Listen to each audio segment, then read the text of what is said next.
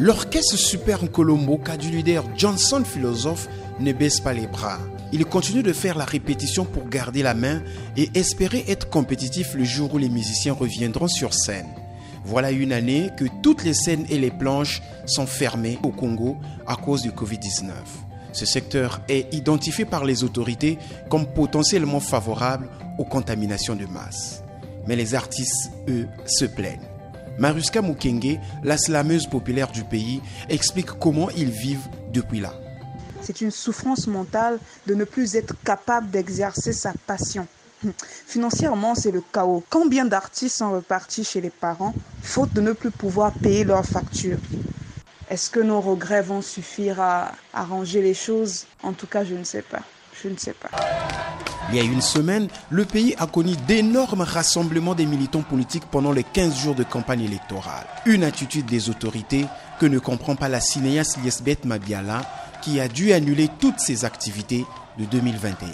Les associations politiques ont le droit de se réunir à plus de, de 30, 50, 100 personnes et qu'on interdit quand même aux artistes d'organiser des spectacles de plus de 50 personnes. C'est, permettez-moi le terme, du vrai foutage de gueule. Ça fait mal parce que moi, pour 2000, 2020, j'avais la production de ma série Duel Matami. 2021, je voulais faire une tournée nationale pour montrer mes œuvres. C'est malheureux, c'est malheureux qu'un pays euh, mette l'accent que sur la politique et laisse de côté les culturels. De son côté, l'écrivain Yvon Manda appelle les autorités à déconfiner le secteur culturel. Nous avons été forcés au chômage. Jusque-là, nous plaidons pour que le secteur culturel soit ouvert. Une lecture que partage le chroniqueur de musique Arcel Diamana Sissabidi. Regardons le spectacle que nous voyons des rassemblements politiques, ça crée de frustration et parfois on se demande est-ce que c'est mauvais de se lancer dans l'art au Congo?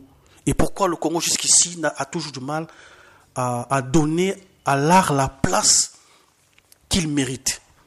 Et donc, mon point de vue en tant que chroniqueur, d'une part aussi, ça nous freine parce que euh, euh, nous, pour exercer notre métier, il faut dire comme ça, L'artiste doit avoir de l'actualité. L'artiste doit être en mouvement. Mais si la seule actualité, ce n'est que sortir des titres, écrire des livres et qu'il n'y a pas ce contact-là, ça réduit un peu le champ d'action de notre chronique que nous faisons au quotidien. Le couvre-feu qui a été reconduit de 20 jours dans le pays commence à partir de 20h les samedis et dimanches, jour d'ambiance.